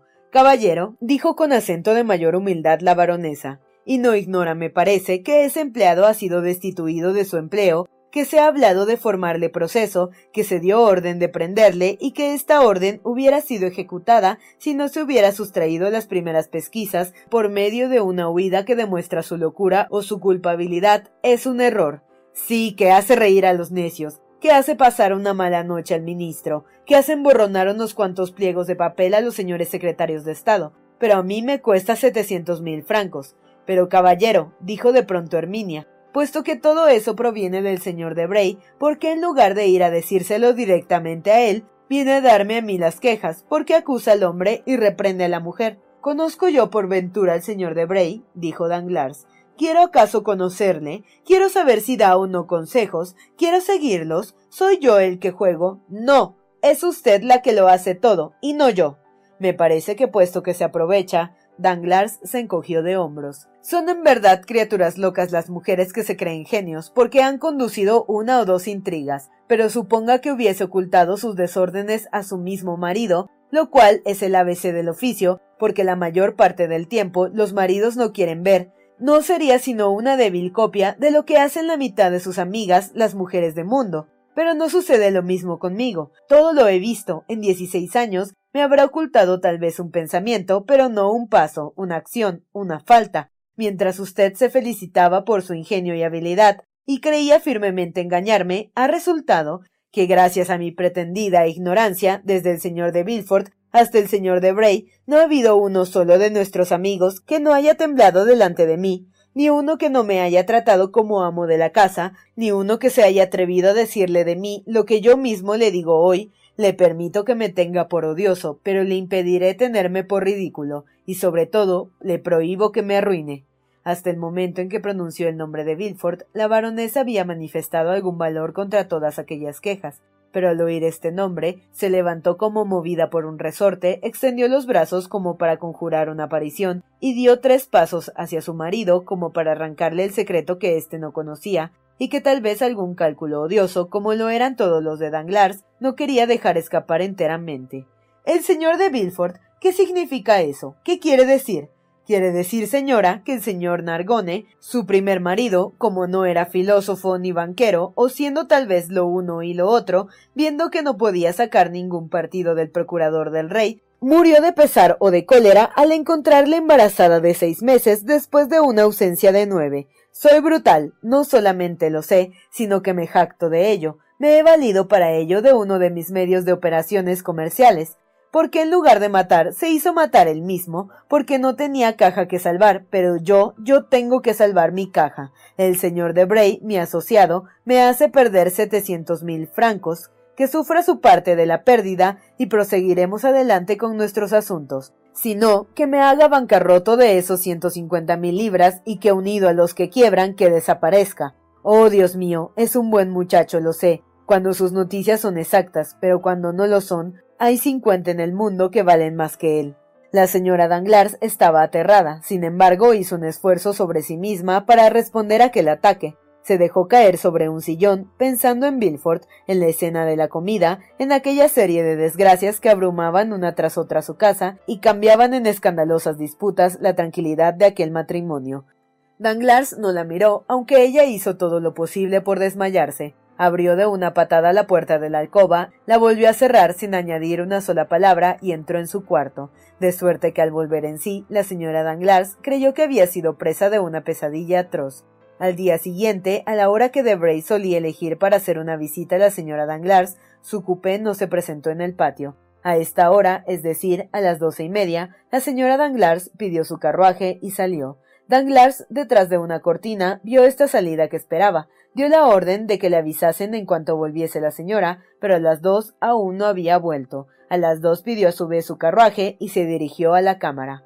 Desde las doce hasta las dos, Danglars había permanecido en su gabinete, abriendo su correspondencia, trabajando en las operaciones y recibiendo entre otras visitas la del mayor Cavalcanti, que siempre tan risueño y tan puntual, se presentó a la hora anunciada para terminar su negocio con el banquero. Al salir de la cámara, Danglars, que dio algunas muestras de agitación durante la sesión, había hablado más que ningún otro en contra del ministerio, volvió a montar en su carruaje y dio al cochero la orden de conducirle al número 30 de la calle de los Campos Elíseos. Le dijeron que el señor de Montecristo estaba en casa, pero que tenía una visita y suplicaba al señor Danglars que esperase un instante en el salón. Mientras el banquero esperaba, la puerta se abrió y vio entrar a un hombre vestido de abate que en lugar de esperar como él, más familiar en su casa, le saludó y entró en las habitaciones interiores y desapareció. Un instante después, la puerta por donde había entrado el abate se volvió a abrir y Montecristo apareció en el salón.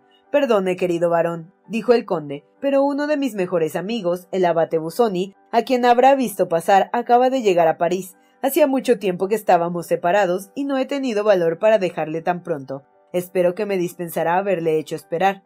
¿Cómo? dijo Danglars. Yo soy el indiscreto de haber elegido un momento tan malo y voy a retirarme. Al contrario, siéntese, pero Dios mío, ¿qué tiene? Parece disgustado, me asusta. Un capitalista pesadumbrado es lo mismo que los cometas, presagia siempre una desgracia más en el mundo.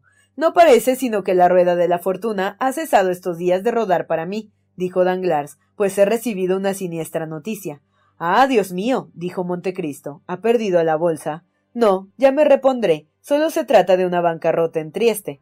De veras, sería tal vez la víctima Jacobo Manfredi. Exacto, figúrese un hombre que ganaba para mí desde hace mucho tiempo unos ocho o novecientos mil francos al año. Ni siquiera dejaba nunca de pagarlo, ni siquiera un retraso. Me aventuré a darle un millón, y he aquí que al señor Manfredi se le ocurre suspender sus pagos.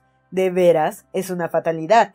Le mando seiscientas mil libras que no me son pagadas. Además, soy portador de cuatrocientos mil francos en letras de cambio firmadas por él y pagaderas al fin del corriente en casa de su corresponsal en París.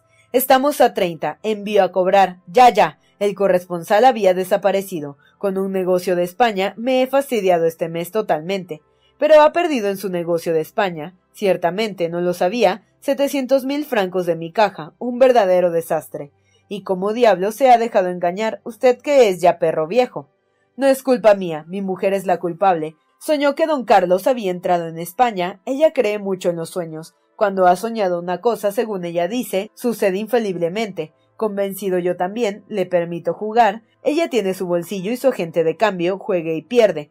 Es verdad que no es mi dinero, sino el suyo el que ella juega. Con todo no me importa. Ya comprenderá que cuando salen del bolsillo de la mujer setecientos mil francos, el marido se resiente un poco de ello. ¿Cómo? ¿No sabe nada? Pues sí ha causado mucho ruido tal negocio. Sí, había oído hablar de ello, pero ignoraba los detalles. Además, soy un ignorante respecto a todos los negocios de bolsa. No juega, yo, y cómo quiere que juegue. Yo que tanto trabajo me cuesta arreglar mis rentas. Me vería en la precisión de tomar un agente y un cajero además de mi mayordomo. Nada, nada, no pienso en eso. Pero a propósito de España, me parece que la baronesa no había soñado enteramente la entrada de don Carlos. Los periódicos han hablado de ello también. ¿Usted cree en los periódicos? Yo no, señor, pero creía que el Messager estaba exceptuado de la regla y que siempre las noticias telegráficas eran ciertas. Y bien, lo que es inexplicable, repuso Danglars, es que esa entrada de don Carlos era en efecto una noticia telegráfica. De suerte, dijo Montecristo, que este mes ha perdido cerca de un millón setecientos mil francos. No cerca, esa es exactamente mi pérdida. Diablos, para un caudal de tercer orden, dijo Montecristo con compasión, es un golpe bastante rudo. De tercer orden, dijo Danglars algo amostazado. ¿Qué diablo entiende por eso? Sin duda, prosiguió Montecristo, yo divido los caudales en tres categorías fortuna de primer orden a los que se componen de tesoros que se palpan con la mano, las tierras, las viñas, las rentas sobre el Estado como Francia, Austria e Inglaterra, con tal que estos tesoros, estas minas y estas rentas formen un total de unos cien millones. Considero capital de segundo orden a las explotaciones de manufacturas, las empresas por asociación, los virreinatos y principados, que no pasan de un millón quinientos mil francos de renta, formando todo una suma de cuarenta millones. Llamó, en fin, capital de tercer orden a los que están expuestos al azar, destruidos por una noticia telegráfica, las bandas, las especulaciones eventuales, las operaciones sometidas, en fin, a esa fatalidad que podría llamarse fuerza menor, comparándola con la fuerza mayor, que es la fuerza natural, formando todo reunido a un caudal ficticio o real de unos quince millones. ¿No es esta aproximadamente su posición? Sí, sí, respondió Danglars. De aquí resulta que con seis meses como este, continuó Montecristo con el mismo tono imperturbable, un capital de tercer orden se encontrará en su hora postrera, es decir, agonizando. Oh, dijo Danglars con sonrisa forzada, bien seguro. Pues bien, supongamos siete meses, repuso Montecristo en el mismo tono. Dígame, ¿pensó alguna vez que siete veces un millón setecientos mil francos hacen cerca de doce millones? No. Tiene razón. Con tales reflexiones nadie comprometería sus capitales. Nosotros tenemos nuestros hábitos más o menos suntuosos y ese es nuestro crédito. Pero cuando el hombre muere, no le queda más que su piel, porque las fortunas de tercer orden no representan más que la tercera o cuarta parte de su apariencia, así como la locomotora de un tren no es, en medio del humo que le envuelve, sino una máquina más o menos fuerte. Pues bien, de esos cinco o seis millones que forman su capital real, acaba de perder dos. No disminuyen, por lo tanto, su fortuna ficticia o su crédito, es decir, mi querido Danglars, que su piel acaba de ser abierta por una sangría que reiterada cuatro veces arrastraría tras sí la muerte. Vamos, señor Danglars, necesita dinero. ¿Cuánto quiere que le preste? ¡Qué mal calculador es! exclamó Danglars, llamando en su ayuda toda la filosofía y todo el disimulo de la apariencia. A estas horas el dinero ha entrado en mi caja por otras especulaciones que han salido bien. La sangre que salió por la sangría ha vuelto a entrar por medio de la nutrición. He perdido una batalla en España, he sido batido en Trieste, pero mi armada naval de la India habrá conquistado algunos países, mis peones de México habrán descubierto alguna mina. Muy bien, muy bien, pero queda la cicatriz y a la primera pérdida volverá a abrirse. No, porque camino sobre seguro, prosiguió el banquero con el tono y los ademanes de un charlatán, que sabiéndose vencido quiere probar lo contrario. Para eso sería menester que sucumbiesen tres gobiernos. Diantre, ya se ha visto eso. O bien que la tierra no diese sus frutos. Acuérdese de las siete vacas gordas y las siete vacas flacas. O que se separen las aguas del mar como en tiempo de Faraón. Aún quedan muchos mares y mis buques tendrían por dónde navegar. Tanto mejor, tanto mejor, señor Danglars dijo Montecristo. Conozco que me había engañado y que puede entrar en los capitales de segundo orden. Creo poder aspirar a ese honor, dijo Danglars con una de aquellas sonrisas gruesas, por decirlo así, que le eran peculiares. Pero ya que hemos empezado a hablar de negocios, añadió, satisfecho de haber hallado un motivo para variar de conversación. Dígame, ¿qué es lo que puedo hacer yo por el señor Cavalcanti? Entregarle dinero si tiene un crédito sobre usted y este crédito le parece bueno. Magnífico. Esta mañana se presentó con un vale de cuarenta mil francos, pagadero a la vista contra usted, firmado por el abate Busoni, y endosado a mí por usted. Ya comprenderá que al momento le entregué sus cuarenta billetes. Montecristo hizo un movimiento de cabeza que indicaba su aprobación. Sin embargo, no es eso todo, continuó Danglars. Ha abierto a su hijo un crédito en mi casa. Sin indiscreción, ¿cuánto tiene señalado al joven? Unos cinco mil francos al mes, sesenta mil al año. Ya me figuraba yo que esos Cavalcanti no habían de ser muy desprendidos. ¿Qué quiere que haga un joven con cinco mil francos al mes?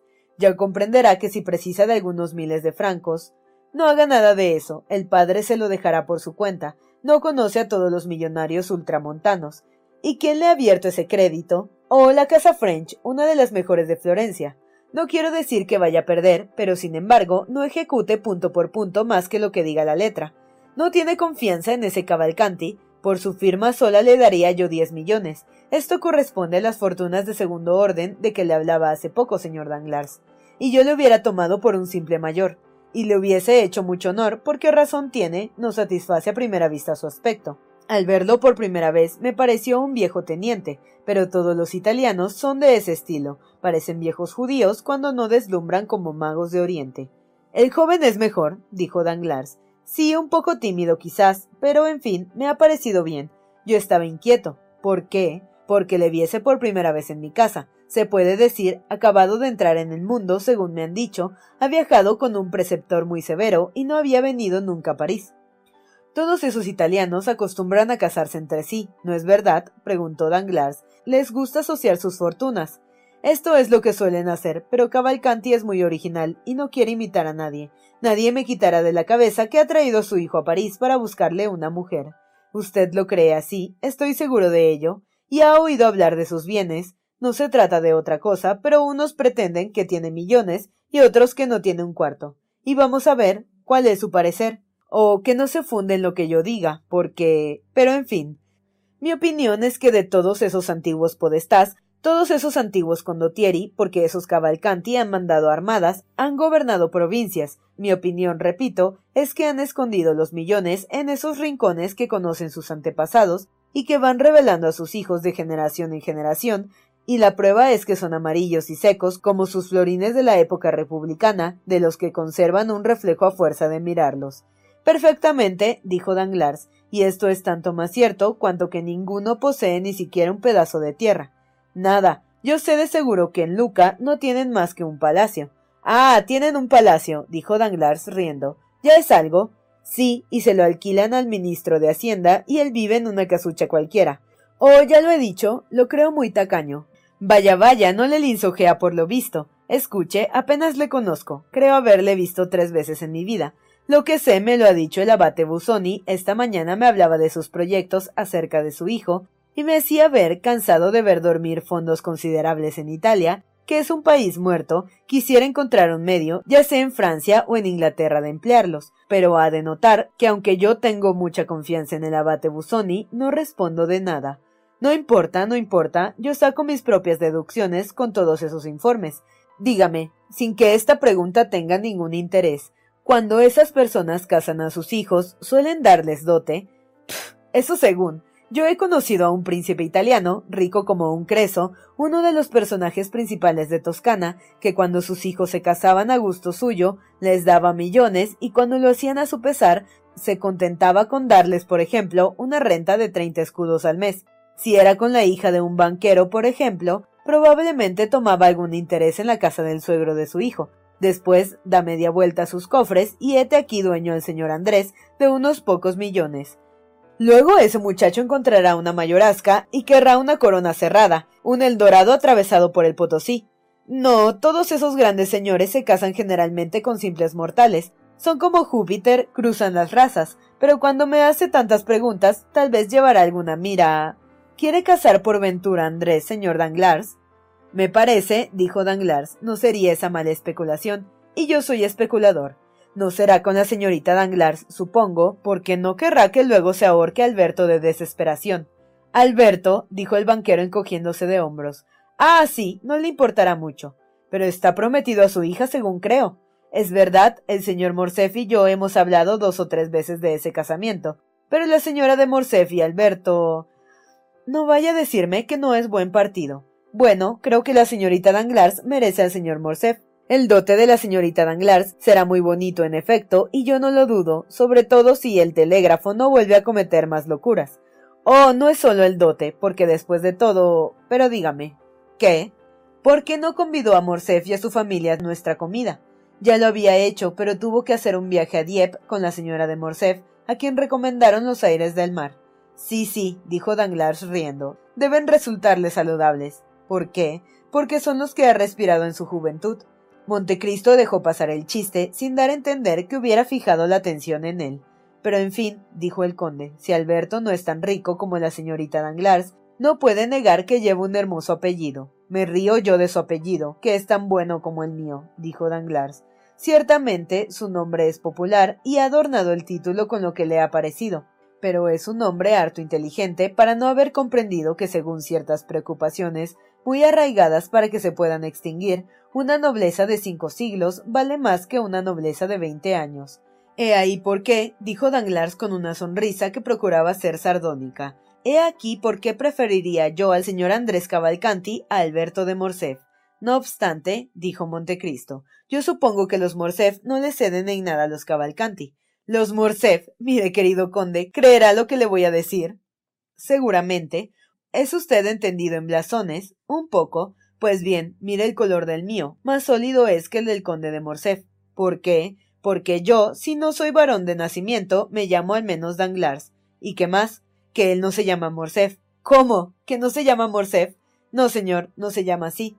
No puedo creerlo. A mí me han hecho varón. Así pues lo soy. El que se ha apropiado del título de conde, así pues, no lo es. Imposible. Escuche, mi querido conde, prosiguió Danglars. El señor de Morcerf es mi amigo, o más bien mi conocido, después de treinta años. Yo soy franco y no hago caso del que dirán. No he olvidado cuál es mi primitivo origen. Hace bien y yo apruebo su manera de pensar, dijo Montecristo, pero me decía Pues bien, cuando yo era escribiente de una oficina, Morcerf era un simple pescador. ¿Y entonces cómo se llamaba? Fernando. Fernando y nada más. Fernando Mondego. ¿Está seguro? Diablo. Me ha vendido bastante pescado para que no le conozca. Entonces, ¿por qué le da a su hija a su hijo? Porque Fernando y Danglars eran dos pobretones, ennoblecidos a un mismo tiempo y enriquecidos también. En realidad, tanto vale uno como otro, salvo ciertas cosas que han dicho de él y no de mí. ¿El qué? Nada. Ah, sí, comprendo. Lo que me dice me hace recordar el nombre de Fernando Mondego. Yo lo he oído pronunciar en Grecia, si mal no recuerdo. Respecto al Ibajá. Exacto. Ahí está el misterio, repuso Danglars, y confieso que hubiera dado cualquier cosa por descubrirlo. No era difícil si lo hubiese deseado. Pues cómo? ¿Tiene acaso algún corresponsal en Grecia? Oh, en Yanina, en todas partes. Pues bien, escriba a su corresponsal de Yanina y pregunte qué papel desempeñó en el desastre de Alite Belín un francés llamado Fernando. ¿Tiene razón? exclamó el banquero, levantándose vivamente. Hoy mismo escribiré. Hoy sí. Voy a hacerlo enseguida. Y si recibe alguna noticia escandalosa, se la comunicaré. Me hará con ello un gran placer. Danglars se lanzó fuera del salón y apenas llegó a la puerta, montó de un salto en su carruaje.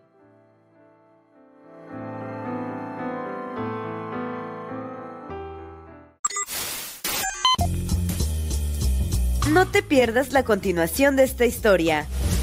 Capítulos todos los lunes, miércoles y viernes. Suscríbete. El Cuentero, con historias para tus oídos.